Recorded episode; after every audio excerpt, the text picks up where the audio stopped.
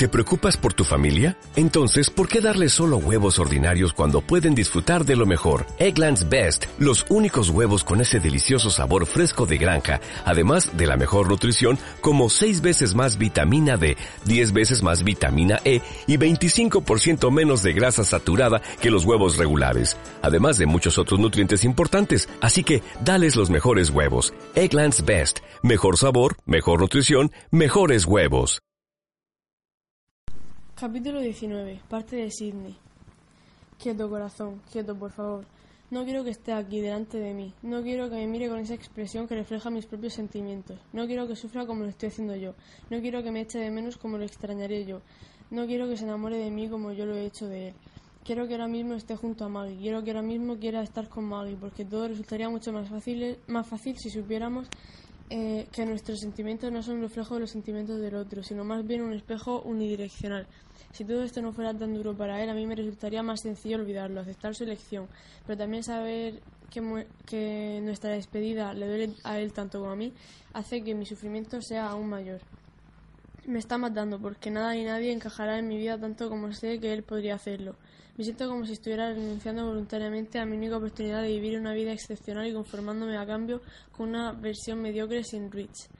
Las palabras de mi, de mi, padre me resuenan en la mente y empiezo a preguntarme si al fin y al cabo no tendría razón. Una vida mediocre es una vida desperdiciada. Nuestras miradas continúan enlazadas en silencio durante varios segundos más, hasta que los dos las desviamos y nos permitimos asimilar hasta el último detalle del otro.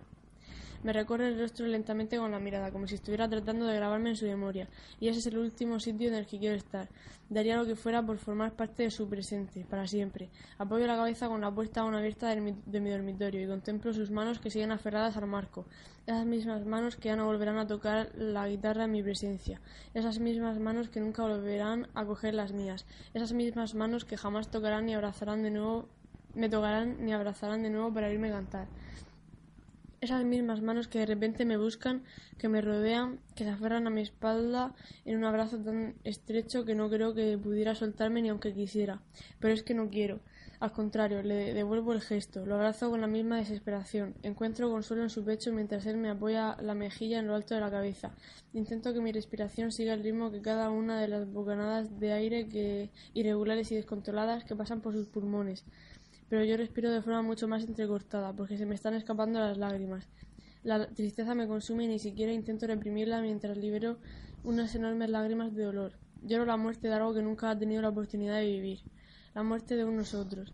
Rich y yo permanecemos abrazados varios minutos, tantos que intento no contarlos por miedo a darme cuenta de que llevamos aquí de pie demasiado tiempo para que, para que pueda considerarse un abrazo apropiado.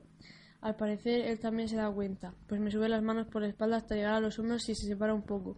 Aparto la cara de su camiseta y me seco los ojos antes de mirarlo. Cuando nuestras miradas vuelven a encontrarse, él retira las manos que aún tiene apoyadas en mis hombros y las coloca tímidamente a ambos lados de mi cara. Me mira a los ojos durante varios segundos y su manera de estudiarme me gusta tanto que me hace que me, deteste, que me deteste a mí misma. Me encanta cómo me mira, como si yo fuera lo único que importa ahora mismo, la, la única persona a la que ve. Él es la única persona a la que veo me tiene de nuevo a, la mente una parte me viene de nuevo a la mente una parte de la letra que Rich escribió. Abre comillas. Me hace pensar que quiero ser el único hombre al que desees mirar. Cierra comillas. Baja la mirada hacia mis labios y vuelve a subirla hacia los ojos, como si no fuera capaz de decidir si quiere besarme o mirarme o hablarme. Sidney, susurra. Contengo una exclamación y me llevo una mano al pecho. Es como si el corazón se me hubiera desintegrado al escuchar su voz. No hablo muy bien, dice con un tono bajo y vacilante. Oh, mi pobre corazón. Oír hablar a Rich es casi más de lo que puedo soportar. A cada palabra que me llega a los oídos siento una necesidad de dejarme caer de rodillas. Y ni siquiera es por el sonido de su voz o por su forma de pronunciar, es por el hecho de que haya elegido precisamente este momento para hablar por primera vez en quince años. Hace una pausa antes de terminar lo que quiere decir y mi corazón y mis pulmones aprovechan para recobrarse. Su voz suena exactamente como me la había imaginado, después de haber escuchado su risa tantas veces. Es algo más grave que su risa, pero también es como si estuviera desenfocada. De hecho, su voz me recuerda en cierta manera a una fotografía. Entiendo las palabras, pero están desenfocadas. Es como mirar una fotografía y reconocer al sujeto que aparece en ella, aunque la imagen esté borrosa, más o menos como sus palabras. Acabo de enamorarme de su voz, de esa imagen desenfocada que está pintando con sus palabras, de enamorarme de él. Coge aire despacio, y luego nervioso lo expulsa antes de continuar. Quiero que escuches esto, dice acariciándome la cabeza con ambas manos. Nunca, nunca lamentaré haberte conocido. Late, late, late, descansa, contrae, dirata, inspira, expira. Acabo de perder oficialmente la guerra contra mi corazón. Ni siquiera me molesto en verbalizar una respuesta, pues mis lágrimas ponen de manifiesto mi reacción. Rich se inclina hacia adelante y me besa en la frente. Luego deja caer las manos y se aparta muy despacio. Con cada uno de los movimientos que, no, que lo alejan de mí, el corazón se me desmorona un poco más. Casi me parece oír cómo nos arrancamos el uno del otro. Casi me parece oír cómo se le parte el corazón por la mitad y se le hace añicos contra el suelo al lado del mío. Aunque sé que debe marcharse, me falta un suspiro para pedirle que se quede.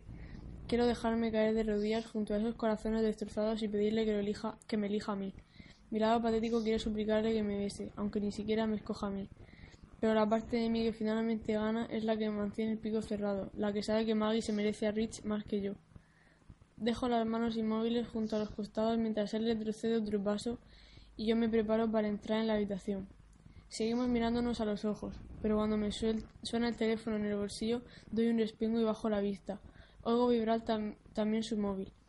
Solo soy yo consciente de que ambos teléfonos han sonado a la vez, hasta que él, hasta que él me ve abrir mi móvil en el mismo instante en el que saca el suyo del, bolsillo. Intercambiamos una mirada breve, pero la interrupción del mundo exterior parece habernos devuelto la realidad de nuestra situación.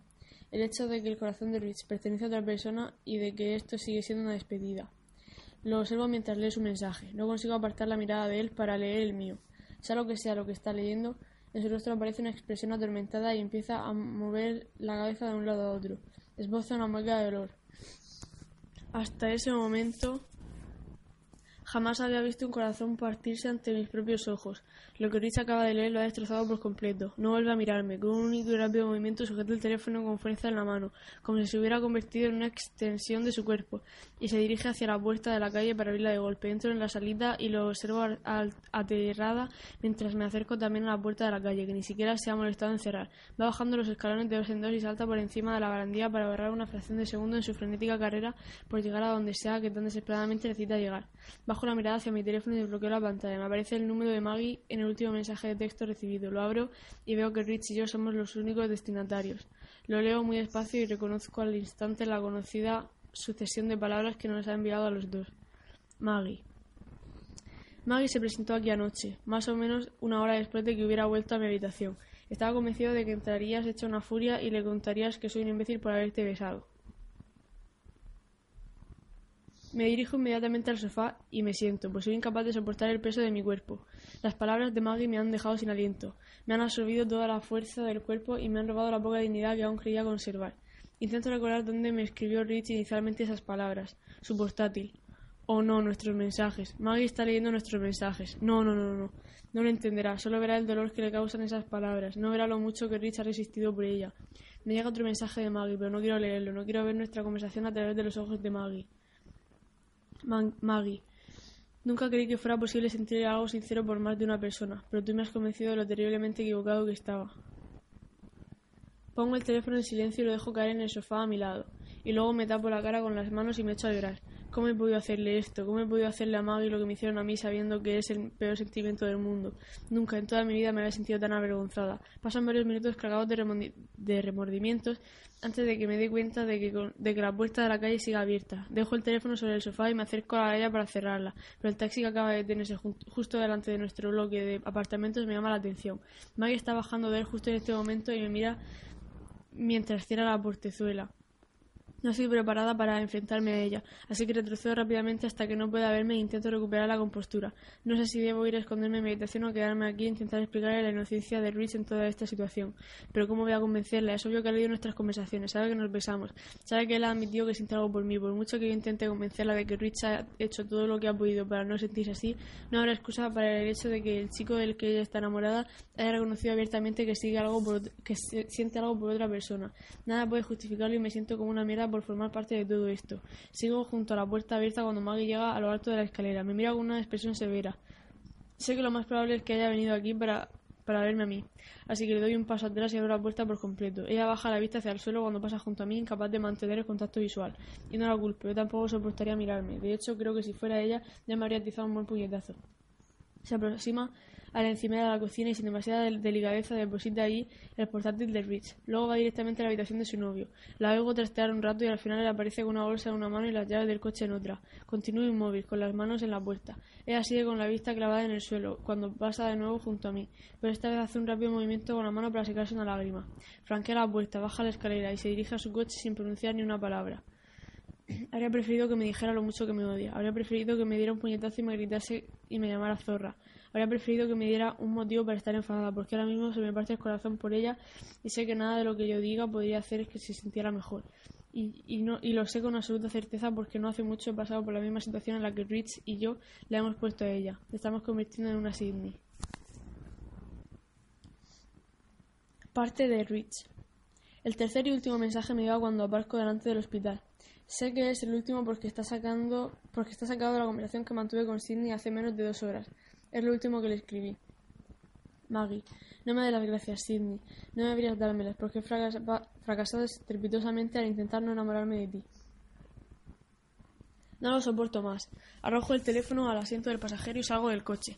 Luego entro corriendo en el hospital y me dirijo a su habitación. Abro la puerta y entro precipitadamente, dispuesto a hacer lo que sea para convencerla de que me escuche. Una vez dentro de la habitación se me queda el a los pies. No está. Me llevo las manos a la cabeza y empiezo a recorrer la habitación vacía de un lado a otro mientras intento pensar en cómo retirar todo lo dicho. Pero Maggie lo ha leído todo, hasta la última conversación que he mantenido con Sidney a través del ordenador. Cada sentimiento sincero que he expresado, cada broma que hemos intercambiado, cada efecto que hemos enumerado. ¿Por qué he sido tan descuidado, joder? He vivido 24 años sin experimentar jamás esta clase de odio. Es la clase de odio que anula la conciencia por completo. Es la clase de odio que justifica acciones que en otras circunstancias serían injustificables. Es la clase de odio que se siente en cada punto del cuerpo y en cada milímetro del alma. Y nunca jamás lo había experimentado hasta ahora. Nunca había odiado nada ni a nadie con tanta intensidad como me odio a mí mismo en este momento. Capítulo 20. Parte de Sidney. ¿Estás llorando? me pregunta Brillet sin la menor compasión cuando entra por la puerta de la calle. Warren entra inmediatamente después, pero se para en seco nada más verme. No sé cuánto tiempo llevo sentada en el sofá inmóvil, pero aún no es suficiente para permitirme asimilar la realidad de lo ocurrido. Sigo abrigando la esperanza de que todo sea un sueño o una pesadilla. No es así como tenían que salir las cosas. Sidney pregunta a Warren en tono vacilante. Sabe que ocurre algo, porque estoy segura de que mis ojos hinchados e inyectados en sangre me delatan. Intento pensar en una respuesta, pero no se me ocurre nada, por mucho que yo también esté metido en todo este asunto, sigo pensando que no me corresponde compartir la situación de Maggie y Rich. Por suerte, Warren no tiene que preguntarme qué ocurre porque se lo ahorra la llegada de Rich. Acaba de entrar de forma precipitada por la puerta y tanto Villet como Warren concentran en él toda la atención. Rich, sin embargo, se abre paso entre los dos y se va directamente a su habitación. Abre la puerta y luego, segundos más tarde, sale por el cuarto de baño. Mira a su amigo y le dice algo por señas. Warren se encoge de hombros y contesta del mismo modo pero no entiendo nada de la conversación. Cuando Rich contesta de nuevo, Warren se vuelve para mirarme fijamente. ¿De qué está hablando? me pregunta. Me encojo de hombros. No he tenido tiempo de aprender la lengua de signos desde la última vez que hablamos, Warren. ¿Cómo narices quieres que lo sepa? No sé de dónde me ha salido ese sarcasmo injustificado, pero tengo la sensación de que Warren se lo ha buscado. El chico sacude la cabeza de un lado a otro. ¿Dónde está Maggie, Sidney? Warren señala la encimera sobre la que descansa el portátil de Rich. Dice que Maggie tenía su ordenador, así que ha tenido que pasar por aquí después de largarse del hospital. Miro a Rich para responder, pero no puedo negar que los celos me consumen al ver cómo reacciona cuando se trata de Maggie. No sé a dónde ha ido. Se, limitó a entrar, a dejar tu portátil y a recoger sus cosas. Se ha marchado hacia, hacia hará una media hora. Eh, Warren traduce la lengua de signos todo lo que le digo a Rich. Cuando termina, este se pasa una mano por el pelo con un gesto de frustración y luego da un paso hacia mí. Percibo dolor y furia en sus ojos. Empieza a gesticular vigorosamente con ambas manos. Su rabia más que evidente hace que me estremezca, pero su decepción despierta mi propia rabia. Quieres saber cómo ha sido capaz de dejarla marchar, dice Warren. Me pongo de pie de inmediato y miro a Rich a los ojos. ¿Y qué esperabas que hiciera Rich? ¿Encerrarla en el puto armario? Es, no es justo que te enfades conmigo por lo que ha pasado. No es a mí a quien no se le ocurrió borrar unos mensajes que nadie más debía leer. No espero a que Warren termine de traducir a la lengua de signo lo que acabo de decir. Me dijo a mi habitación y cierro de un portazo para después dejarme de caer sobre la cama. De momentos más tarde, oigo cerrarse con gran estrépito la puerta del dormitorio de Rich, pero los ruidos no, no terminan ahí. Me llega un estruendo de cosas que, estrella, que se estrellan contra la pared una tras otra, mientras Rich va descargando su frustración contra todo objeto inanimado que se cruce en su camino. Alguien llama a la puerta, pero no, lo oigo a causa del ruido procedente de la habitación de Rich. Warren abre y entra. Después cierra la puerta y apoya la espalda en ella. ¿Qué ha pasado? me pregunta. Vuelvo la cara en la dirección opuesta. No quiero contestarle y tampoco quiero mirarlo porque sé que lo que diga solo servirá para que se sienta decepcionado conmigo y con Rich. Y no quiero que se sienta decepcionado con Rich. ¿Estás bien? Su voz suena más cerca, se sienta en la cama a mi lado y me pone la mano en la espalda, con un en un gesto que quiere ser tranquilizador. Ese contacto reconfortante consigue que me desmorone de nuevo y oculte la cara entre los brazos. Me siento como si me estuviera ahogando, pero ya no me quedan fuerzas ni para molestarme en, coger aire. Le ha dicho a no se quede unos mensajes. Es que Maggie ha leído algo que la ha disgustado. Vuelvo la cabeza para mirarlo. Voy a preguntarle a Rich Warren. No me corresponde a mí hablarte de los asuntos de Maggie. Aprieta los labios hasta formar una línea fina y luego asiente despacio mientras piensa. Pues yo creo que en, cierta manera sí te corresponde, ¿no? O es que todo esto no tiene nada que ver contigo. Y no puedo preguntárselo a Rich. Nunca me, nunca lo había visto así. Y sinceramente ahora mismo me da bastante miedo. Pero estoy preocupado por Maggie, así que necesito que me cuentes lo ocurrido para ver si encuentro alguna manera de ayudar. Cierro los ojos para tratar de dar con una respuesta sencilla a la pregunta de Warren. Los abro de nuevo para mirarlo. No te enfades con él, Warren. Lo único, lo único malo que ha hecho Rich ha sido olvidarse de borrar unos cuantos mensajes. Warren ladea un poco la cabeza y entona los ojos celoso. Si eso es lo único malo que ha hecho, ¿por qué Maggie no quiere saber nada de él? ¿Me está diciendo que los mensajes que ha leído no estaban mal? ¿Que lo que ha pasado entre Rich y tú, sea lo que sea, no está mal? No me gusta el tono condescendiente que ha adoptado su voz. Me siento en la cama y me aparto un poco para poner cierta distancia entre los dos. Después le contesto. El hecho de que Rich haya sido sincero en sus conversaciones conmigo no es algo que esté mal. El hecho de que sienta algo por mí tampoco está mal, sobre todo porque sabes lo mucho que se ha esforzado por luchar contra esos sentimientos. Pero no podemos controlar los asuntos del corazón, Warren. Solo podemos controlar nuestros actos que es exactamente lo que ha hecho Rich. Solo sucumbió a sus sentimientos en una ocasión durante 10 segundos, pero después de eso, cada, cada vez que la tentación asomaba su fea cabeza, Rich echaba a andar en dirección contraria. lo único malo que ha hecho ha sido olvidarse de borrar esos mensajes, porque con ellos se le olvidó también proteger a Maggie. Olvidó protegerla de la cruda verdad, que, nos que no elegimos de quién nos enamoramos, solo elegimos con quién, de quién queremos seguir enamorados. Levanto la vista hacia el techo para intentar contener las lágrimas. Y Rich había decidido seguir enamorado de ella, Warren. ¿Por qué Maggie no quiere entenderlo? Esto acabará con él, igual que está acabando con ella. Me dejo caer de espaldas a la cama y Warren se queda a mi lado, inmóvil y en silencio. Transcurren unos larguísimos segundos tras los cuales se pone en pie y se dirige lentamente hacia la puerta de mi dormitorio. Te hago una disculpa, dice. ¿Una disculpa por qué? Baja la mirada hacia el suelo y arrastra los pies. Creía que no era lo bastante buena para él, Sidney. Muy despacio vuelve a mirarme, a los ojos. Pero sí lo eres, tanto tú como, como Maggie. Es la primera vez desde que conozco a Rich que no lo envidio. Sale de la habitación. En cierto modo me ha hecho sentir un poquito mejor, pero también infinitamente peor. Sigo tendida en la cama, inmóvil, pero si oigo regresa el, estruendo de la rabia de Rich... Por... Perdón. Sigo tendida en la cama inmóvil. Por si oigo regresar el estruendo de la rabia de Rich, pero no oigo nada. El apartamento está en completo silencio. Lo único que oímos todos es el prolongado ruido del corazón de Maggie al hacerse añicos. Cojo el teléfono por primera vez desde que lo puse en silencio y veo que tengo un mensaje no leído de Rich, enviado hace tan solo unos minutos. Rich, he cambiado de idea. Necesito que te vayas hoy mismo. Rich. Parte de Rich.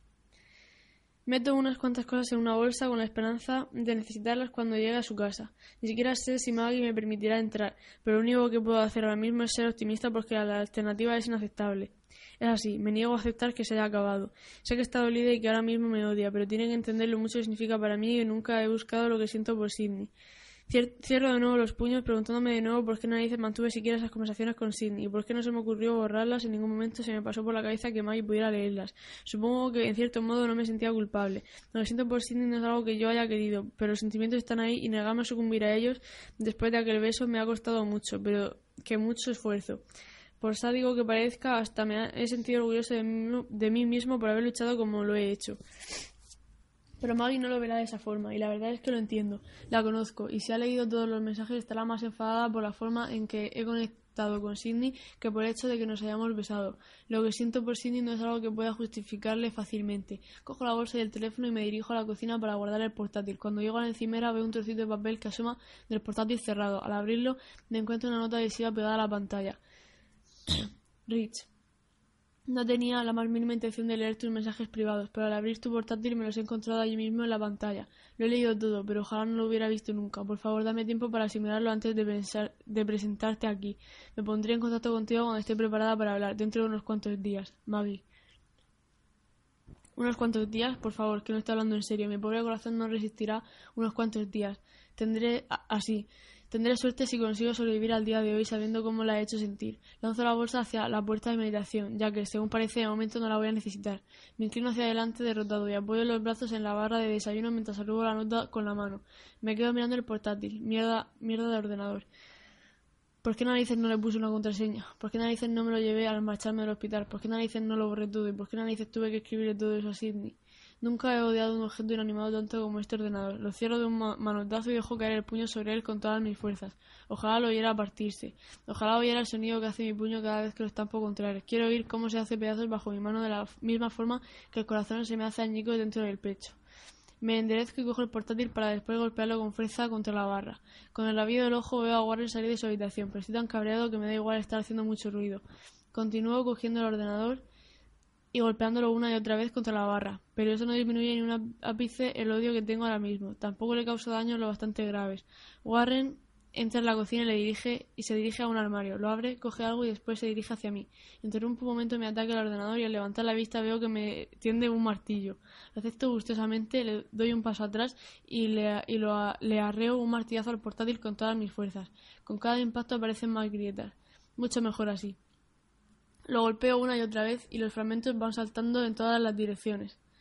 También le estoy causando considerables daños a la barra de desayuno, debajo del portátil destrozado, pero me importa una mierda. Las encimeras son sustituibles, pero lo que este portátil ha destruido en Maggie no. Cuando ya casi no queda nada que destrozar, dejo caer el martillo sobre la barra. Me falta el aliento. Me doy la vuelta y me dejo reparar hasta quedar sentado en el suelo de espaldas a los armarios.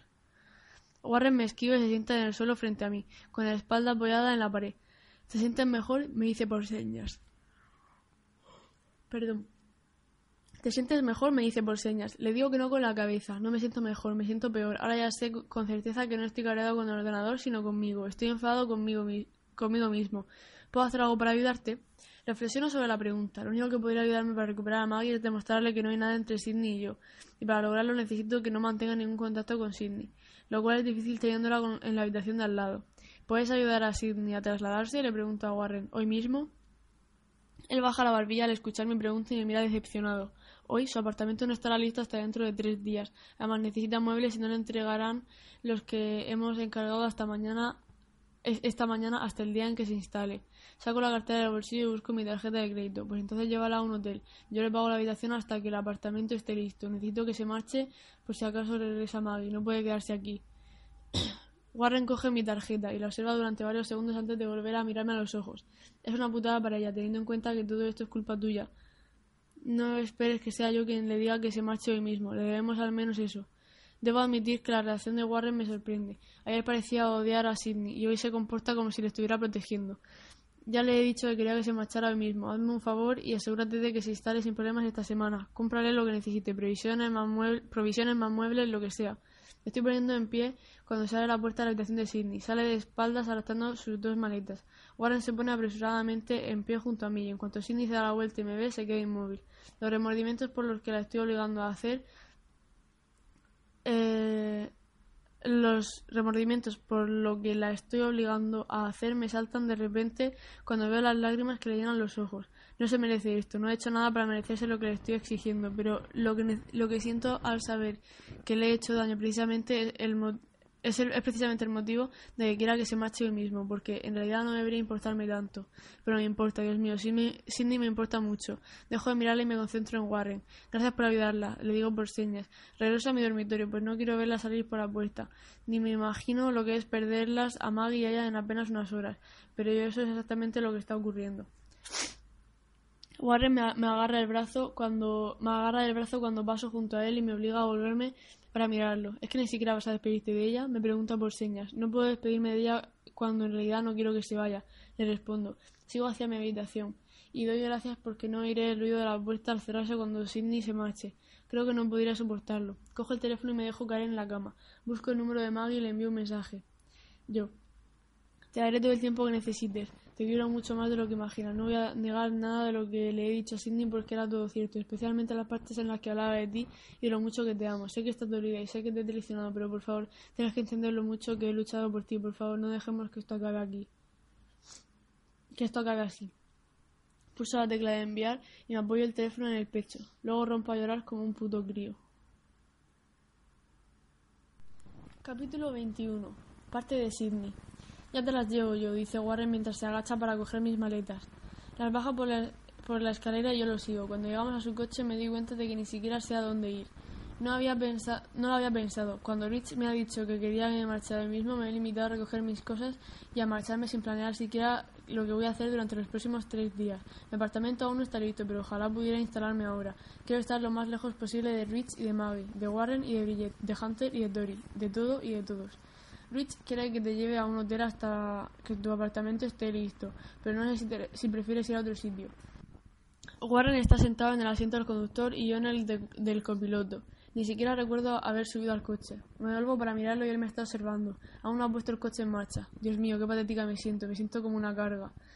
Es de risa, ¿no crees? Digo, ¿el qué? Me señalo a mí misma. Esto. Me apoyo en el reposacabezas y cierro los ojos. Debería volver a casa con mis padres. Está claro que esto no es lo mío.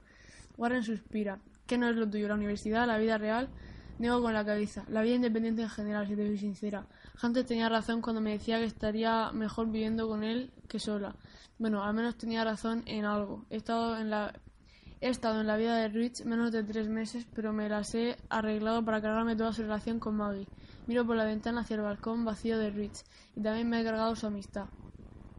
Warren pone el coche en marcha y luego se acerca a mí para apretarme una mano. Hoy ha sido un día muy malo, sí. Un día de perros. A veces necesitamos unos cuantos días malos en la vida para poder ver los buenos desde otra perspectiva. Me suelta la mano y pone la marcha atrás para salir del aparcamiento. Y si has llegado hasta aquí sin tener que volver a, casa de tus padres, puedes resistir tres días más, ¿no? No puedo pagarme un hotel, Warren. Me he gastado todos mis ahorros en muebles y en el depósito del apartamento nuevo. Llévame a la estación de autobuses. Me quedaré unos días en casa de mis padres. Cojo el teléfono dispuesto a hacer de tripas corazón y llamarlos, pero Warren me lo quita de las manos. En primer lugar, tienes que dejar de culparte por lo que, lo que está pasando entre Rich y Maggie.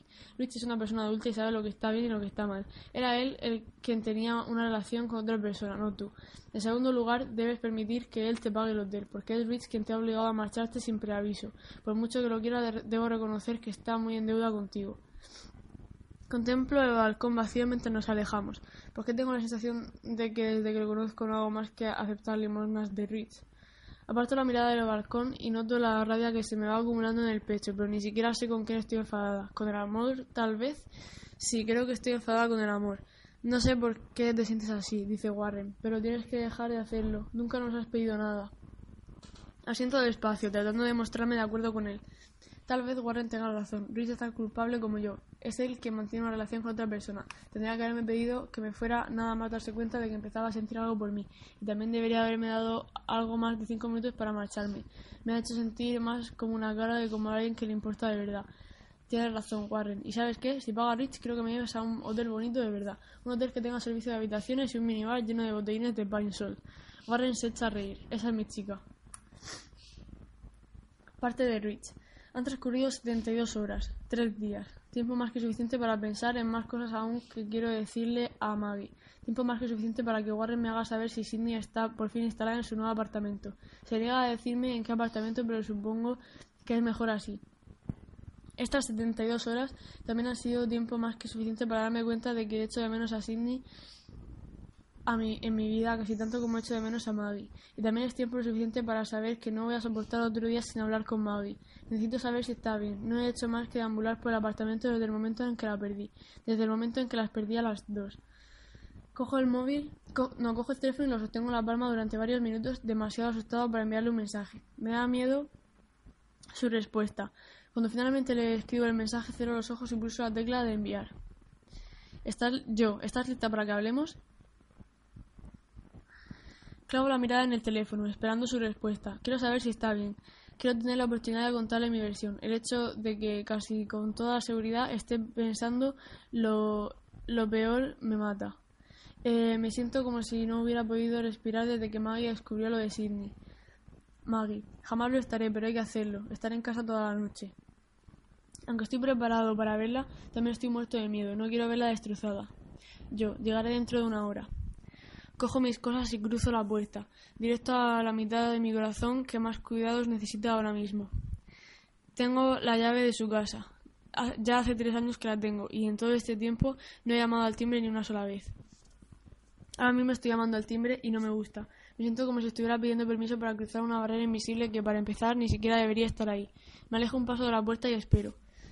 Tras varios largos y dolorosos segundos, Maggie abre la puerta y me dirige una breve mirada al tiempo que se hace a un lado para dejarme entrar.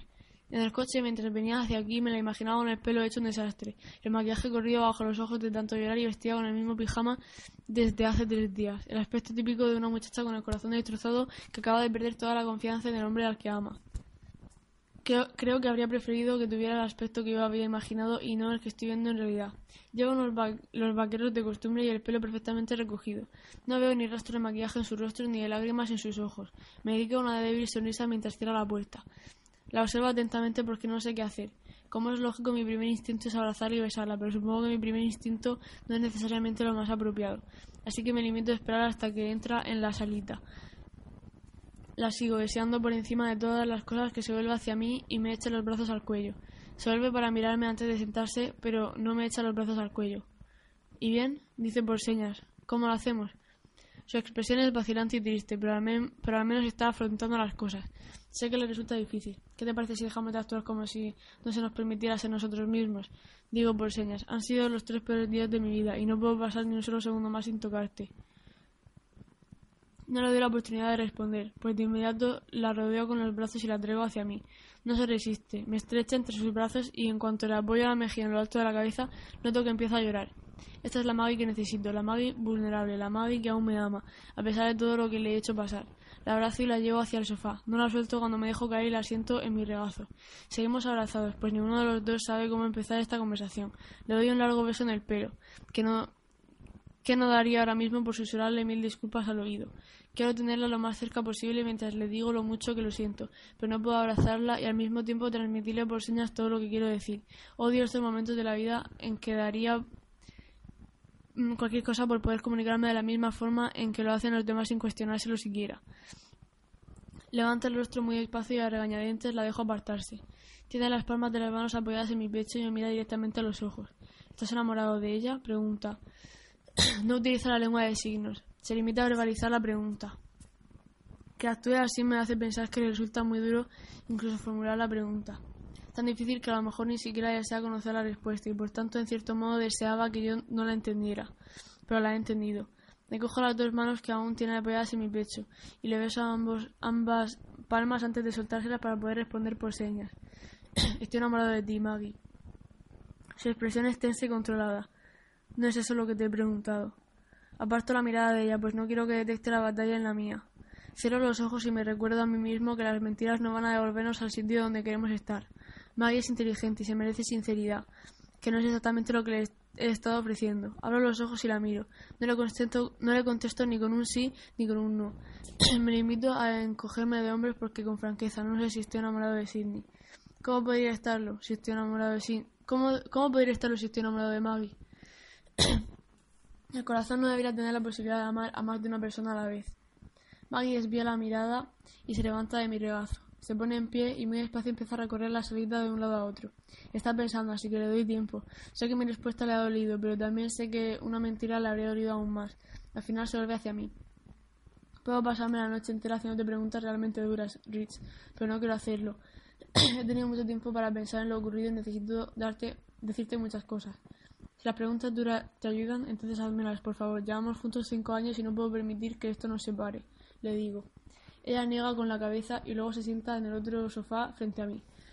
no necesito hacerte las preguntas porque ya conozco las respuestas. Lo que necesito es hablar contigo sobre lo que va a pasar a partir de ahora.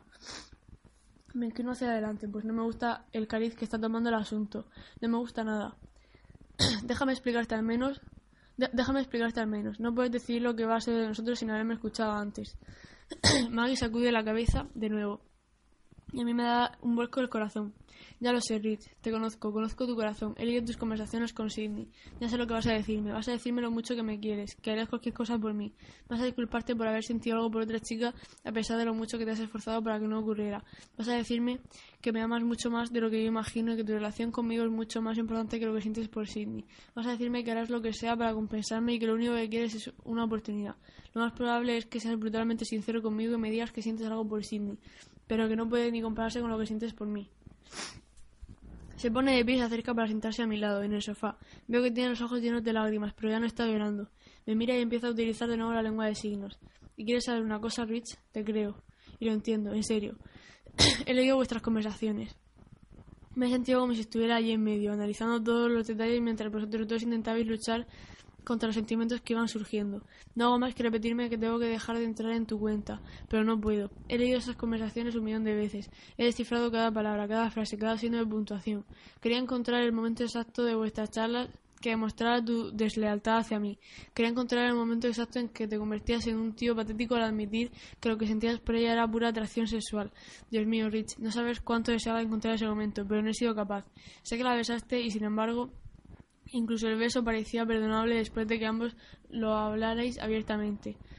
Soy tu novia, pero hasta yo empecé a encontrarlo justificable. No estoy diciendo que lo que has hecho pueda olvidarse con facilidad.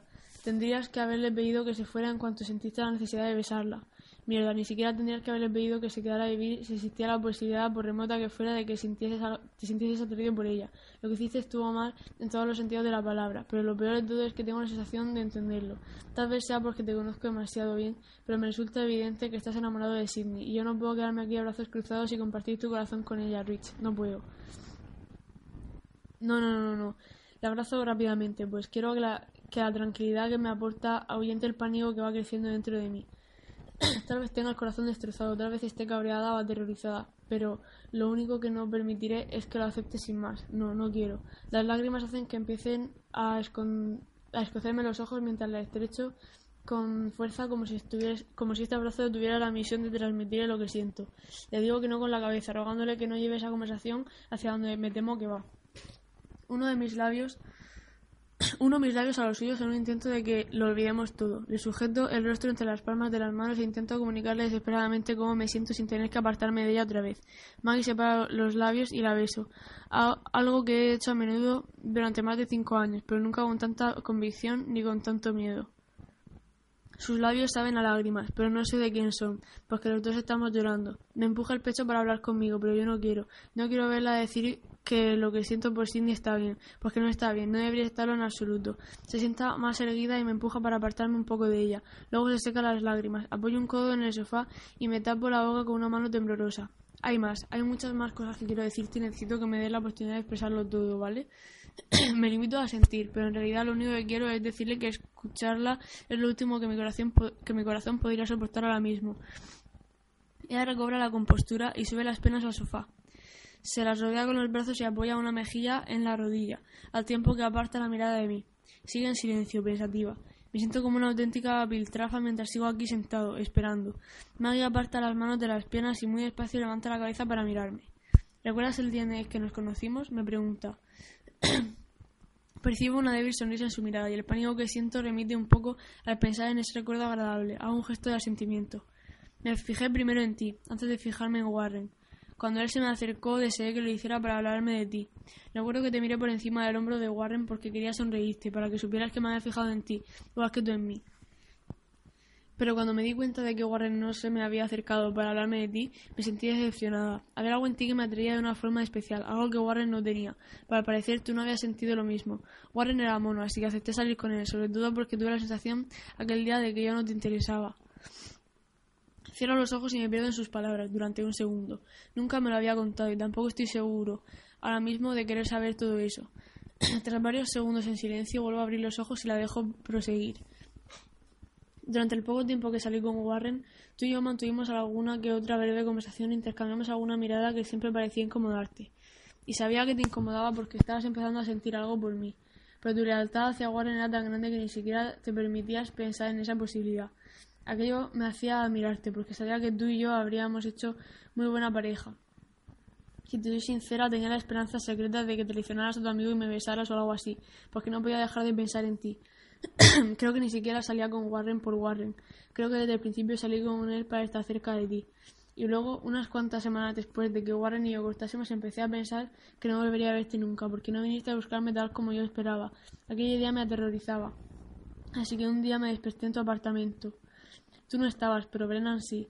Creo que intuyó el motivo de mi visita, así que me dijo que no me preocupara, que solo tenía que darte un poco de tiempo.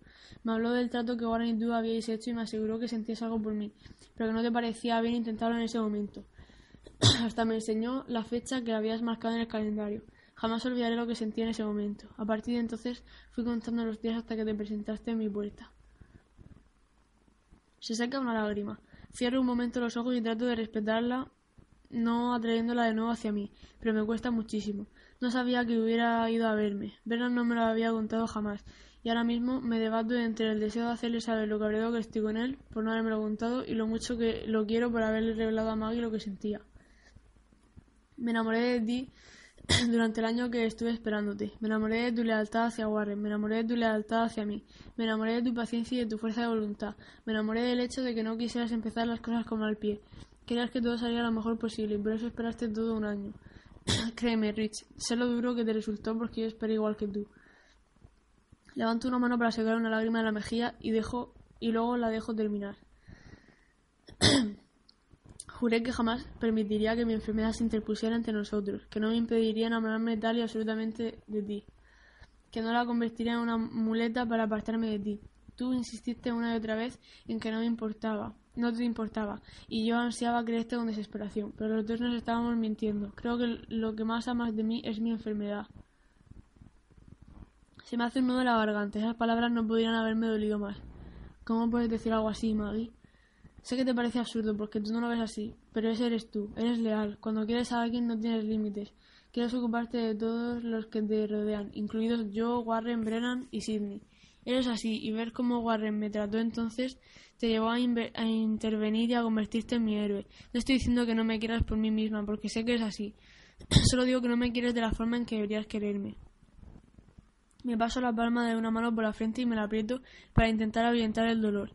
No puedo seguir escuchando ni un segundo más lo equivocada que está. Basta, Maggie. Si lo que pretendes es utilizar tu enfermedad como excusa para dejarme, no pienso escucharte. No puedo. Hablas como si quisieras que lo dejáramos y te juro que me estás matando de miedo. No he venido aquí para que te rindas. Necesito que luches conmigo. Necesito que luches por nosotros. Inclina la cabeza hacia un lado y la mueve muy despacio para darme a entender que no está de acuerdo. Es que no tendría que luchar por nosotros, Rich. Ya tengo que luchar cada puto día de mi vida solo para sobrevivir. Debería poder disfrutar de lo nuestro, pero no es así. Vivo siempre con miedo a molestarte o a que te enfades, porque necesito desesperadamente rodearme de una burbuja protectora. No quieres que corra riesgos ni que haga nada que pueda causarme el más mínimo estrés. No entiendes que vaya a la universidad puesto que los dos conocemos mi destino. No entiendes que quiera tener una profesión porque crees que lo mejor sería que te dejara cuidarme y que me tomase las cosas con calma. no entiendes mi deseo de experimentar las mismas cosas que, a, los demás les producen un subidón de adrenalina. Te pones hecho una fiera cuando hablo de viajar porque crees que no es bueno para mi salud. Te niegas a ir de gira con tu hermano porque quieres ser tú quien me cuide cuando me ponga enferma enferma. Has renunciado a tantas cosas de tu vida para asegurarte de que yo no tenga que renunciar a nada en la mía que a veces me resulta asfixiante. Asfixiante, soy asfixiante. Me pongo en pie y recorro la habitación de un lado a otro durante varios segundos para tratar de llenar los pulmones con ese mismo aire que ella me está arrebatando. Cuando me tranquilizo lo bastante para responder, vuelvo al sofá y la miro otra vez. No intento asfixiarte, Maggie, solo quiero protegerte. No podemos permitirnos el lujo del tiempo, como cualquier otra pareja. ¿Tan malo es que quiera prolongar lo que tenemos durante todo el tiempo que sea posible? No, Rich, no es malo, y adoro eso en ti, pero no en mí.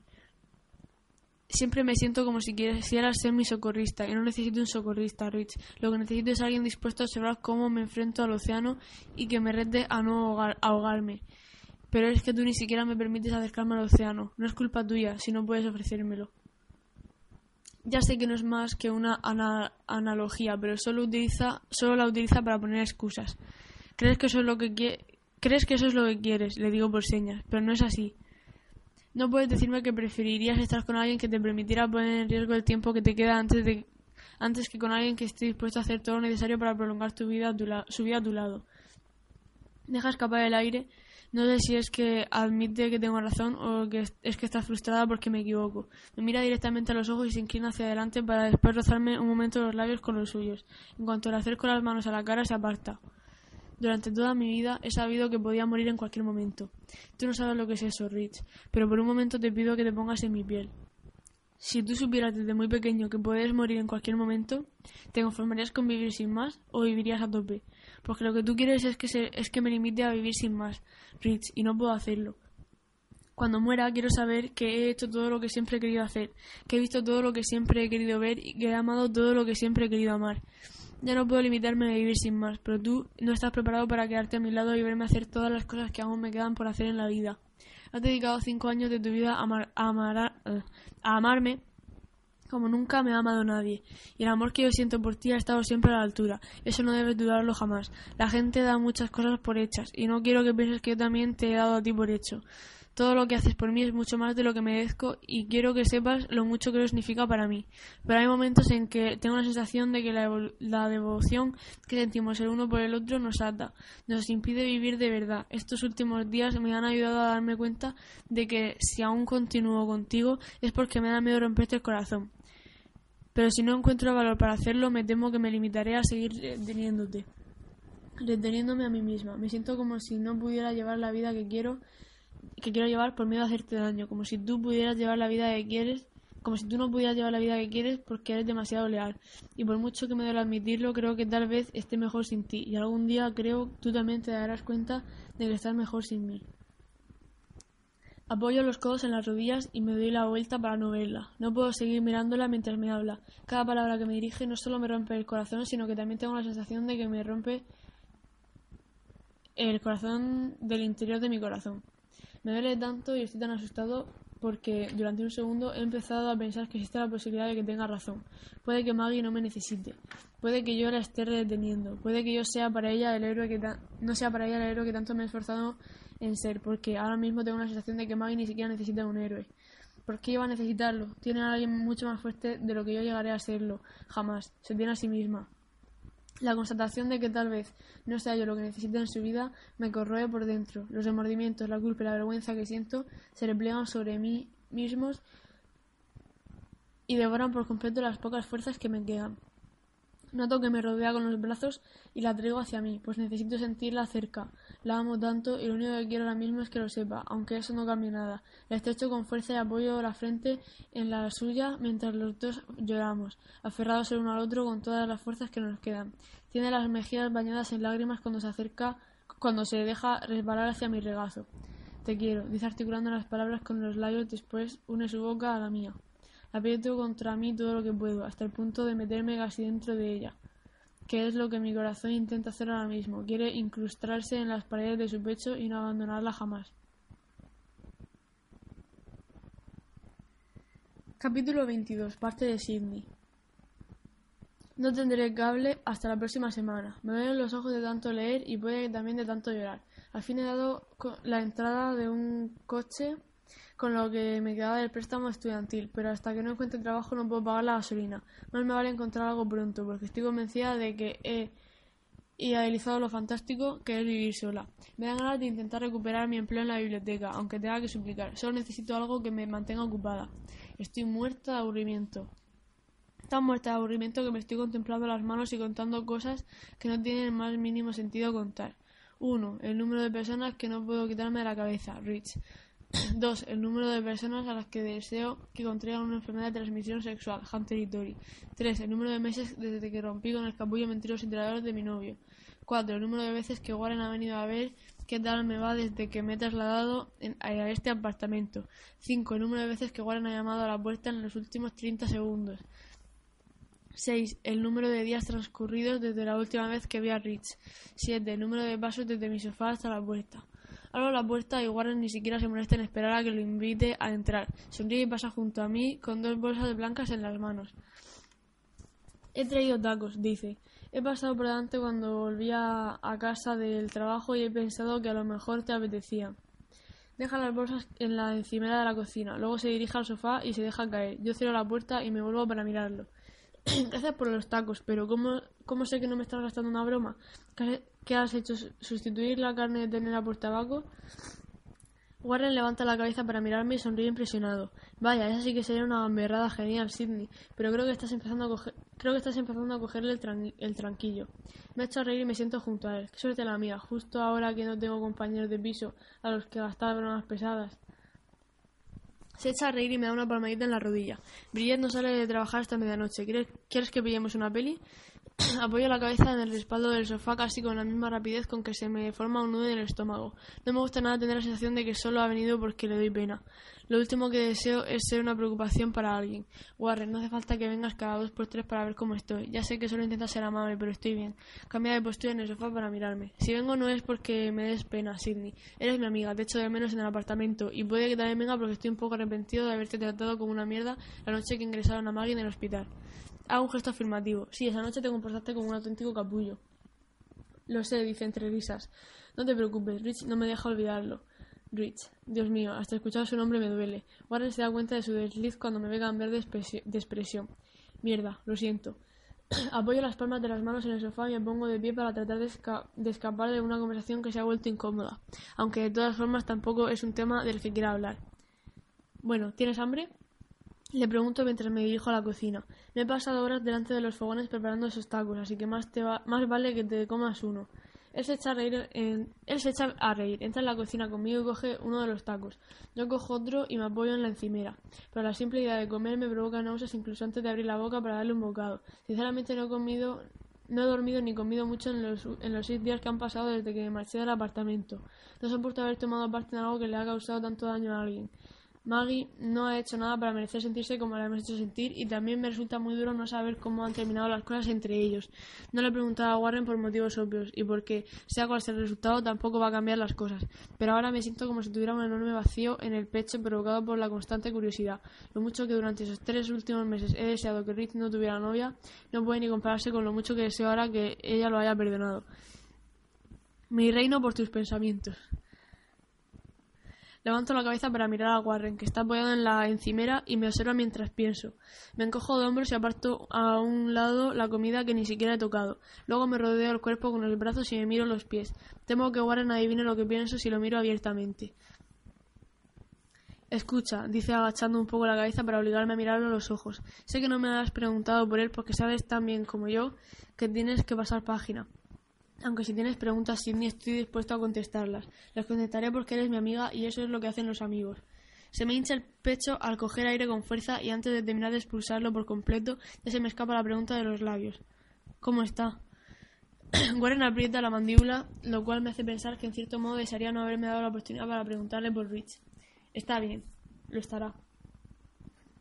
Hago un gesto afirmativo, pero se me, ocurren, se me ocurren millones de preguntas que formular a continuación.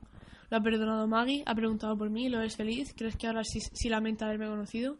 Decido formular las preguntas de una en una porque no estoy segura de que sus respuestas vayan a, sentarme bien a estas alturas. Trago saliva, nerviosa, y miro a Warren. ¿Maggie lo ha perdonado? Ahora es Warren quien no soporta el contacto visual. Se yergue, me da la espalda y apoya las palmas de las manos sobre la encimera. Deja caer la cabeza entre los hombros y suspira con aire incómodo. No sé muy bien si debería contártelo. Hace una pausa y luego se vuelve para mirarme. Lo ha perdonado. Por lo que me ha contado Rich, Maggie entiende lo que ha ocurrido entre vosotros. No estoy diciendo que no estuviera disgustada, claro, pero lo ha perdonado.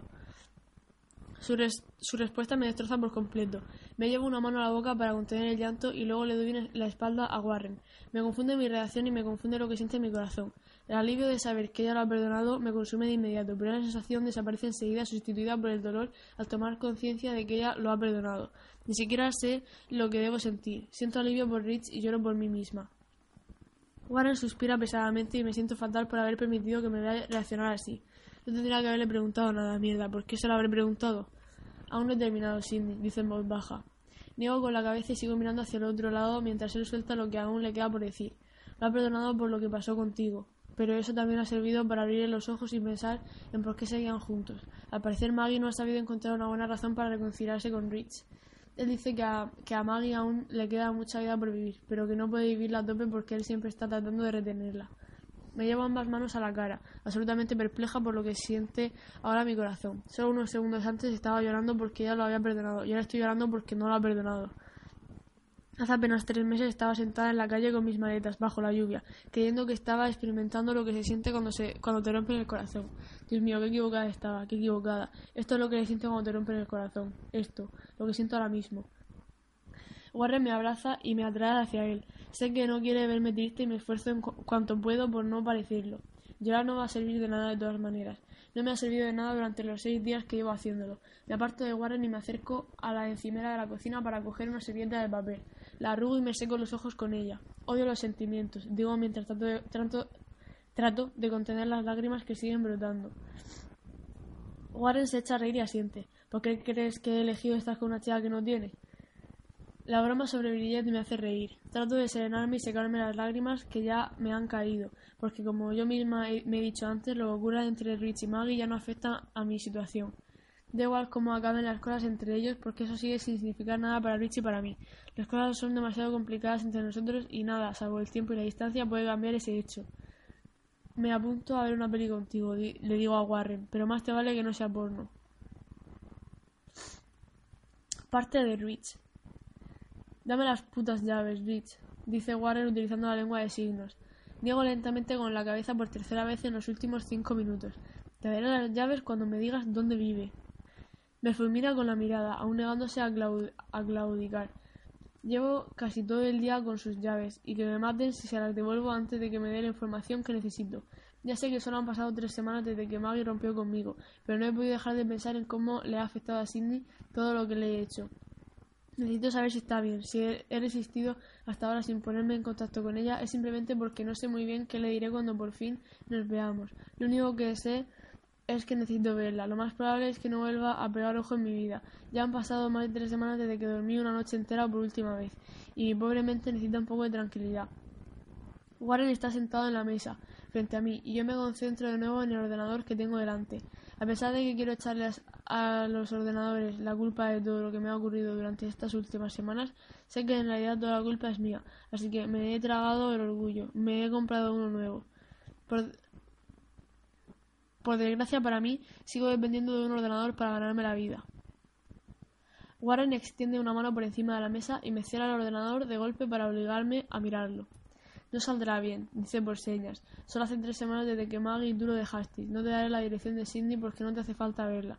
Y ahora dame mis llaves o me llevo tu coche. Sonrío con aire de suficiencia. Que tengas suerte buscando mis llaves. Están escondidas en el mismo sitio que las tuyas. Mueve la cabeza de un lado a otro frustrado. ¿Por qué eres tan gilipollas, Rich? Por fin está sola, construyendo su propia vida, y ahora que le va bien, ¿tú quieres irrumpir de nuevo en ella y volver a confundirla? ¿Cómo sabes que le va bien? ¿Es que hablas con ella? La desesperación de mi pregunta me sorprende incluso a mí, porque hasta ese preciso instante ni siquiera sabía lo mucho que deseo que esté bien. Sí, la he visto unas cuantas veces. Briette y yo salimos ayer a comer con ella. Me reclino en la silla un tanto molesto porque no me lo haya contado, pero aliviado ante la idea de que no esté encerrada en su apartamento destrozada. ¿Te ha preguntado por mí? ¿Sabe que Maggie y yo hemos roto? Warren asiente. Lo sabe. Me preguntó cómo habían acabado las cosas y le conté la verdad. Desde entonces no ha vuelto a sacar el tema. Dios mío, saber que sabe la verdad debería aliviar mi preocupación, pero en realidad solo la intensifica y imagino lo que debe estar pensando acerca de mi falta de comunicación con ella ahora que sabe lo de Maggie. Es probable que el hecho de que no me haya puesto en contacto con ella la haya llevado a pensar que la culpa de lo sucedido. Me inclino hacia adelante y le, dirijo a mi amigo una mirada suplicante. Por favor, Warren, dime dónde vive. Él niega con la cabeza. Dame mis llaves. Niego con la cabeza. Warren hace un gesto de impaciencia provocado por la obstinación de ambos. Se levanta bruscamente de la mesa y vuelve a su dormitorio hecho una furia. Yo abro los mensajes que Cindy y yo nos hemos enviado durante estos meses y empiezo a leerlos. Como hago todos los días, mientras pienso que ojalá tuviera valor para escribirle uno. Creo que le resultaría más fácil acabar de una vez por todas conmigo por medio de un mensaje para que si me presento en su casa. Y ese es el motivo de que no le haya escrito aún. Pese a que no quiero darle la razón a Warren, sé que las cosas no, no saldrán bien si contacto con ella. Sé que no estamos en situación de empezar una relación y verla en persona solo serviría para acentuar lo mucho que la he hecho de menos. Sin embargo, saber lo que debería hacer y atacar y acatar lo que debería hacer son dos cosas completamente distintas. Se enciende la luz de mi habitación. Un segundo más tarde, alguien me zarandea bruscamente por los hombros. Sonrío medio atontado aún porque la presencia de Warren me indica que esta vez lo tengo justo donde quería.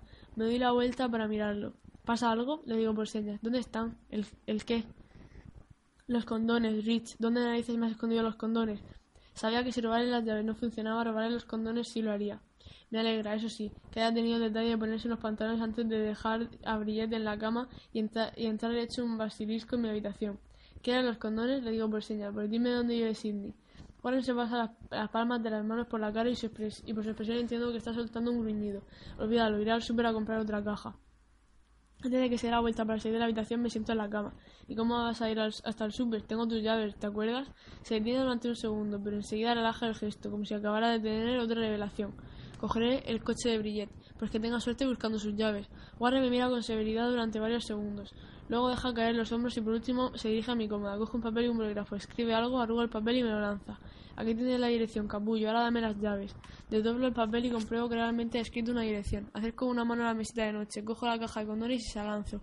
Confórmate con esto por ahora. Te diré dónde están las llaves cuando confirme que esta es su verdadera dirección. Warren saca uno de los condones de la caja y me lo lanza. Pero llévale también esto, porque te aseguro que, esta, que esa es su dirección.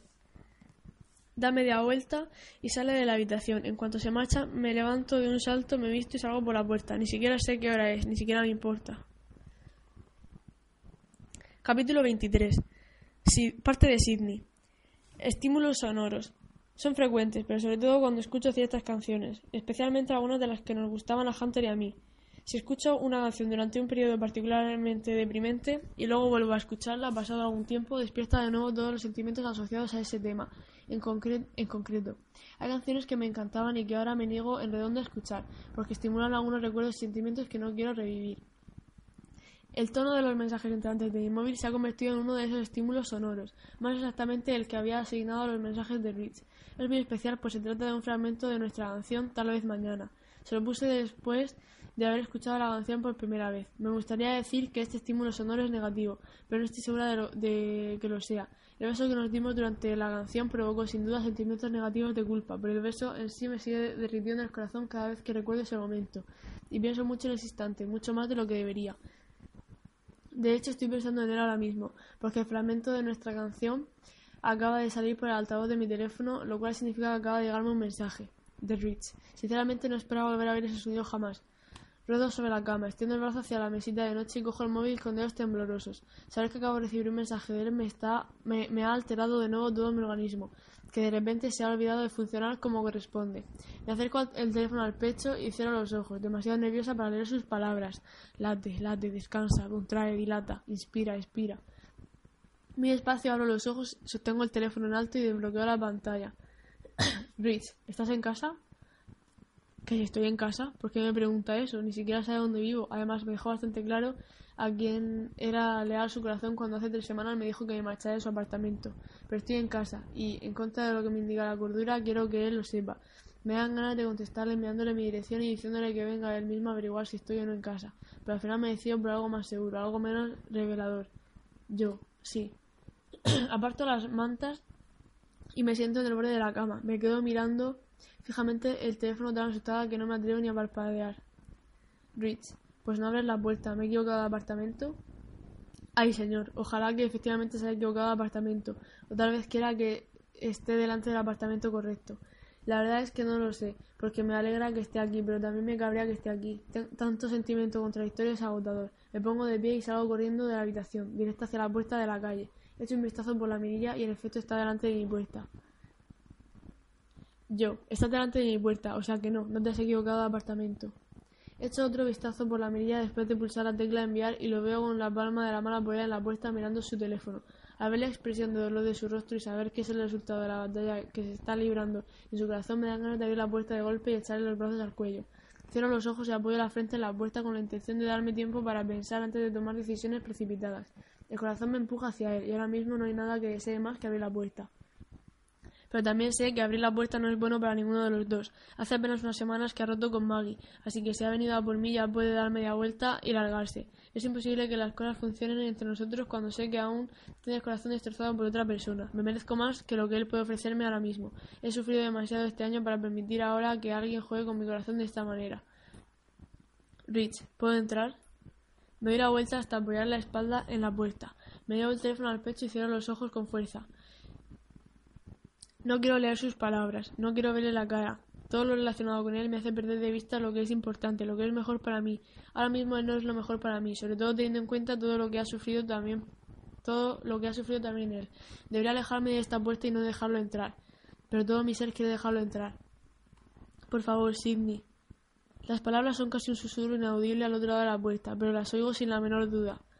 Hasta la última parte de mi ser las oye. La desesperación de su voz, sumada al simple hecho de que haya hablado, me destroza por completo. Permito que esta vez sea mi corazón quien tome la decisión mientras me vuelvo poco a poco hacia la puerta. Giro la llave, descorro el pestillo y abro. No sé cómo expresar lo que siento al verlo de nuevo ante mí sin usar la palabra aterrador. Todo lo que me hace sentir es absolutamente aterrador. La forma en que mi corazón quiere que lo abrace es aterradora. La forma en que mis rodillas parecen haber olvidado que deben sostenerme es aterradora. La forma en que mis labios ansian que, los que reclamen los suyos es aterradora. Doy media vuelta para dirigirme a la salida y de paso tratar de ocultar lo que me provoca su presencia. No sé por qué intento esconderle mi reacción, pero no es eso lo que hace todo el mundo. Nos esforzamos mucho por disimular lo que sentimos a las personas que probablemente más necesitan conocer nuestros verdaderos sentimientos. La gente trata de reprimir sus emociones, como si estuviera mal reaccionar de forma natural ante la vida. Mi reacción natural en este momento es volverme y abrazarlo, con independencia del motivo que lo haya traído hasta aquí. Quiero rodearlo con los brazos, apoyar la cara en su pecho, dejar que me acaricie la espalda, y sin embargo estoy, aquí estoy, tratando de fingir que todo eso es lo último que necesito de él. ¿Por qué? Respiro hondo para tranquilizarme y luego al oír a Ruiz cerrar la puerta después de entrar me vuelvo. Me levanto, la cabeza para mirarlo a los ojos. Está a unos pocos pasos de mí observándome. Por su expresión tensa me di cuenta de que está haciendo exactamente lo mismo que yo. Está reprimiendo todo lo que siente en, áreas, en aras de... ¿De qué? Del orgullo, del miedo. Lo que siempre he admirado de mi relación con Rich es que ambos seamos tan sinceros y auténticos el uno con el otro. Siempre me he sentido libre de decir, de decir justo lo que pensaba, y lo mismo Rich. No me gusta este cambio. Intento sonreírle, pero no estoy segura de que mi sonrisa funcione ahora mismo. Le hablo pronunciando claramente para que pueda leerme los labios. ¿Has venido porque necesitas un defecto? Se echa a reír y expulsa el aire al mismo tiempo, aliviado al ver que no estoy enfadada. No estoy enfadada, nunca he estado furiosa con él. Las decisiones que ha tomado desde que nos conocemos no son decisiones que pueda echarle en cara. Lo único que puedo echarle en cara es la noche que me besó, porque esa noche me estropeó la posibilidad de, ver, de volver a disfrutar alguna vez de otro beso. Me siento en el sofá y lo miro. ¿Estás bien? le pregunto. Rich suspira y yo aparto la mirada. Rápidamente. Es bastante complicado estar en la misma habitación que él en este momento, pero establecer contacto visual lo es aún más. Termina de entrar en la salida y se sienta en el sofá a mi lado. Consideré la posibilidad de comprar más muebles, pero solo podía permitirme un sofá. Y de dos plazas, además. Aunque ahora ya no estoy tan segura de que me entristezca la falta de muebles, porque la pierna de Rich está rozando la mía y ese Simple contacto hace que una ola de calor me, recuerda, me recorra de arriba abajo. Contemplo nuestras rodillas cuando se rozan y me doy cuenta de que aún llevo la camiseta que me puse antes de acostarme. Supongo que me ha asustado tanto cuando ha dicho que estaba en la puerta de mi apartamento que ni siquiera me he preocupado del aspecto que tenía. No llevo más que una camiseta de algodón enorme que me llega hasta las rodillas y supongo que tengo el pelo hecho un desastre. Rich lleva vaqueros y una camiseta gris de Sounds of Cedar. Podría decir que no voy apropiadamente vestida, pero voy apropiadamente vestida para lo que me disponía a hacer antes de que él apareciera, que era irme a dormir. Rich, no sé si estoy bien. ¿Tú estás bien? Por un momento hasta se me había olvidado que acababa de hacerle una pregunta. Me encojo de hombros. Sé que estaré bien con el tiempo, pero no voy a mentirle y decirle que lo estoy ahora. Creo que es evidente que ninguno de los dos puede estar bien teniendo en cuenta cómo han salido las cosas. Pues no, no estoy bien porque he perdido a Rich y Rich no está bien porque ha perdido a Maggie. Yo. Siento mucho lo de Maggie, me siento fatal, pero tarde o temprano cambiará de idea. Es excesivo renunciar a cinco años por un malentendido. Pulso la tecla de enviar y finalmente miro a Rich. Lee el mensaje y luego alza la cabeza. La intensidad de su mirada hace que el aire se me quede atrapado en los pulmones. Rich. No ha sido un malentendido, Sidney. En realidad lo entendió demasiado bien. Leo su mensaje varias veces deseando que se hubiera extendido un poco más. El que no ha sido un malentendido, el motivo de su ruptura, lo que siente por mí. En lugar de preguntarle qué quiere decir, procedo a, formular la pregunta cuya respuesta más ansío conocer. Yo, ¿por qué, has ¿por qué has venido? Trata de relajar la mandíbula antes de responder. Rich, ¿quieres que me marche? Lo miro y le digo que no con la cabeza, muy despacio. Luego le interrumpo y le digo que sí. Luego me interrumpo otra vez y me encojo de hombros. Sonríe de una forma encantadora, como si entendiera perfectamente mi confusión. Yo, supongo que el hecho de que quiera que te marches o no depende del motivo por el que hayas venido. ¿Has venido porque quieres que te ayude a recuperar a Maggie? ¿Has venido porque me echas de menos? ¿Has venido porque quieres iniciar una especie de relación de amistad conmigo? Rich, me equivocaría si, si contestara ninguna de las anteriores. No sé por qué he venido. Por una parte te echo tanto de menos que me duele, pero por otra parte desearía no haberte conocido jamás. Supongo que hoy es uno de esos días en que te echaba mucho de menos, así que he robado las llaves del coche a Warren y lo he obligado a darme tu dirección. No había planeado nada de todo esto, ni tampoco traigo ningún discurso preparado. Solo he hecho lo que mi corazón me pedía que hiciera, o sea, verte.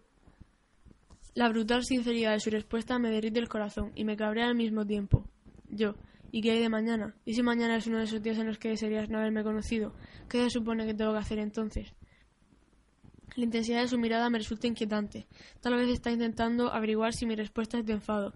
No sé si lo es o no. No sé cómo me hace sentir el hecho de que ni siquiera sepa por qué ha venido. No responde a mi mensaje, lo cual demuestra una cosa, que sufre el mismo conflicto interno que yo. Quiere estar conmigo y al mismo tiempo no quiere. Quiere amarme pero no sabe si debería. Quiere verme pero, no, pero sabe que no debería. Quiere besarme, pero eso le dolería tanto como la primera vez que me besó y tuvo que marcharse. De repente me siento incómoda mirándolo. Estamos demasiado cerca el uno del otro, pero mi cuerpo me está dejando muy claro que a él no le parece que estemos tan cerca.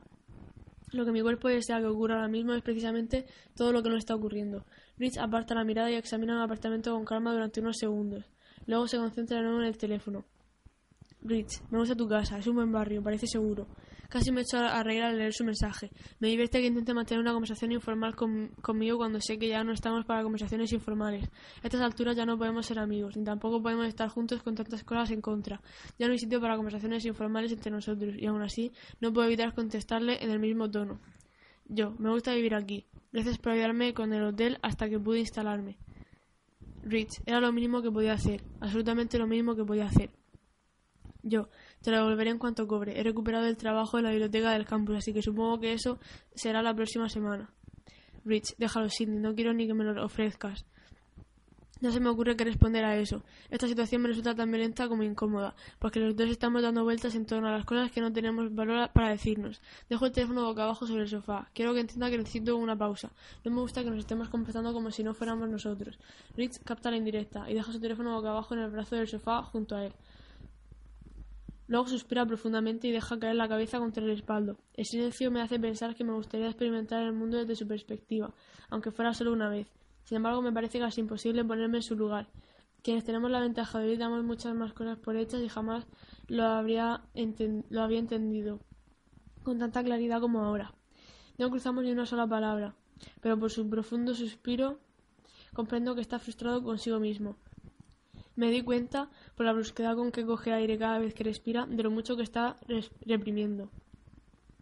Supongo que su experiencia en un mundo de silencio le ha otorgado la capacidad de interpretar a la gente solo que de, una forma distinta. En lugar de concentrarse en el sonido de mi respiración, se concentra en la forma en que me sube y me baja el pecho. En lugar de escuchar leves suspiros, lo más probable es que me observe los ojos, las manos, la postura que adopto. Puede que ese sea el motivo de que ahora mismo tenga la cabeza inclinada hacia mí, porque quiere verme y hacerse una idea de lo que me pasa por la cabeza. Me siento como si pudiera leerme demasiado bien. Su manera de observarme me obliga a controlar toda expresión facial, toda respiración. Cierro los ojos y dejo caer la cabeza hacia atrás, sabiendo de que él me está estudiando y de que trata de adivinar dónde estoy. También me gustaría volverme hacia él y decírselo sin más. Decirle lo mucho que le he echado de menos, quiero explicarle lo mucho que significa para mí. Quiero aclararle lo mal que me siento, porque antes de que yo apareciera en su vida todo era perfecto para él. Quiero decirle que aunque los dos estamos arrepentidos, El minuto que duró nuestro beso es el único minuto de mi vida que no cambiaría por nada del mundo.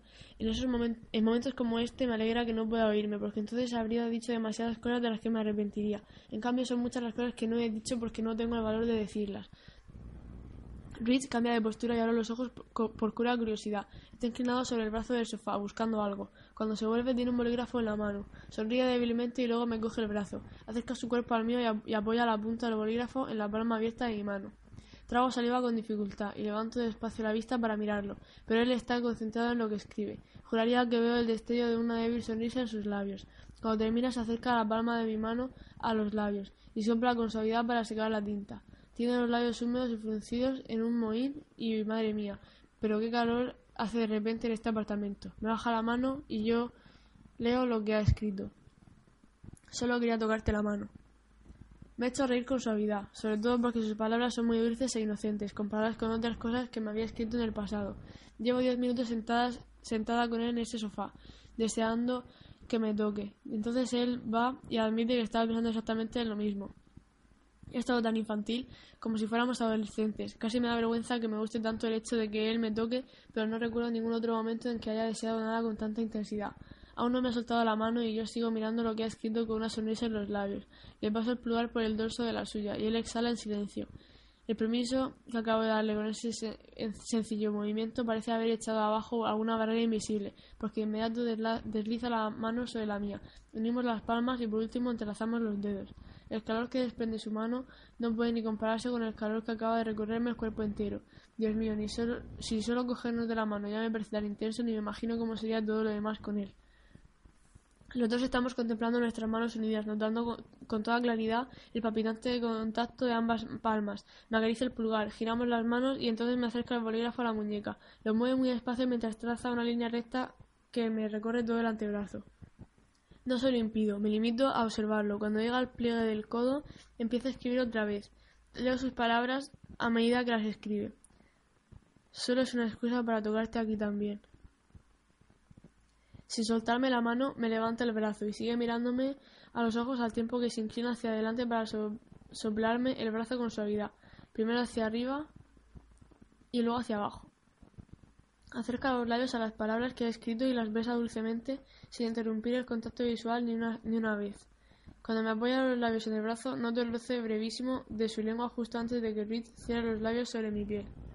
Es muy posible que me haya que se me haya escapado un gemido. Sí, estoy casi segura de que se me ha escapado un gemido. Dios mío, cómo me alegro que no pueda oírme. Retira, retira los labios de mi brazo y sigue observándome, como si estuviera calibrando mi reacción. Su mirada es oscura y penetrante y está concentrada en todo mi ser, en mis labios, en los ojos, en el cuello, en el pelo, en el pecho. Es como si no pudiera asimilarme lo bastante rápido. Me pone de nuevo el bolígrafo en la piel y empieza justo donde ha dejado antes. Lo sube lentamente por mi brazo, observándolo con atención todo el rato. Cuando llega a la manga de mi camiseta, me la sube con cuidado hasta dejar el hombro al descubierto. Traza una pequeña marca con el boli y luego muy despacio se inclina hacia mí. Dejo caer la cabeza contra el respaldo del sofá cuando noto el contacto de sus labios sobre la piel. Recibo su cálida respiración pegada a mi hombro. Ni siquiera pienso en el hecho de que me está pintarajeando todo el cuerpo. Ya me lo lavaré más tarde. Ahora mismo lo único que quiero es que ese bolígrafo siga pintando y pintando hasta quedarse sin tinta. Se aparta y me suelta los dedos para coger el boli con la otra mano. Me baja de nuevo la manga hasta tapar el hombro y luego introduce los dedos bajo el cuello de la camiseta y tira un poco para dejar la clavícula a la vista. Me apoya la punta del boli en el hombro y me mira con cautela mientras avanza hacia mi cuello. Parece acalorado y me doy cuenta de que procede con precaución a pesar de que yo sé muy bien lo que le gustaría que estuviera ocurriendo ahora mismo y también a dónde planea dirigirse con ese bolígrafo. No hace falta que lo verbalice, pues su mirada habla claramente por él. Sigue subiendo poco a poco el bolígrafo por mi cuello. Instintivamente inclino la cabeza hacia un lado y nada más hacerlo oigo a Rich expulsar el aire con lentitud entre los dientes. Se tiene justo debajo de mi oreja. Cierro los ojos con fuerza con la esperanza de que no me explote el corazón cuando se acerque, cuando se acerca a mí, porque tengo la clara sensación de que podría ocurrir. Me, apoya con dulzura los labios sobre la piel y de repente la habitación se pone patas arriba. O puede que haya sido mi corazón. Levanto una mano, se la deslizo por el brazo y se la apoyo en la nuca, pues quiero que se quede justamente donde está.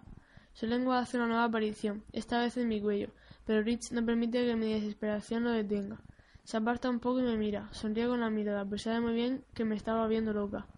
Sigue trazando una línea con el boli desde el punto que me ha marcado debajo de la oreja, bajando por el cuello hasta llegar al pequeño hueco que tengo en la base de la garganta. Antes de besar el punto que acaba de marcar, me coge por la cintura y me levanta para sentarme sobre su regazo. Me aferro a sus brazos y cojo aire con fuerza, en el instante mismo en que me atrae hacia él. La camiseta se me sube por los muslos y el hecho de que no lleve nada debajo, excepto las braguitas, me hace pensar, sin temor a equivocarme, que me estoy metiendo en algo de lo que me va a costar mucho salir. Deja resbalar la mirada hacia la base de mi garganta al tiempo que me sube una mano por el muslo, luego por la cadera y espalda arriba hasta llegar al pelo. Me sujeta la nuca y luego me acerca el cuello a los labios. Este beso es más intenso, no tan prudente como los anteriores. Le deslizo las manos por el pelo y lo obligo a seguir con la boca pegada a mi cuello. Empieza a recorrerme el cuello con los labios hasta llegar a la barbilla. Estamos pegados el uno al otro, perfectamente encajados. Rich tiene una mano apoyada en la parte baja de mi espalda y me empuja hacia él. No puedo moverme, me falta el aire, literalmente, y no dejo de preguntarme dónde narices habrá metido la Sidney fuerte. ¿Dónde está la Sidney que sabe que esto no debería estar pasando? Ya la buscaré más tarde, cuando Rich haya terminado con el boli. Se aparta cuando se acerca con los labios a mi boca. Estamos todos lo pegados que se puede estar sin llegar a besarse. Rich retira la mano de la parte baja de mi espalda y me acerca de nuevo el bolígrafo a la garganta. Cuando me lo apoya en la piel, trago saliva, tratando de adivinar hacia dónde se dirigirá ahora con el boli. Norte, sur, norte o sur.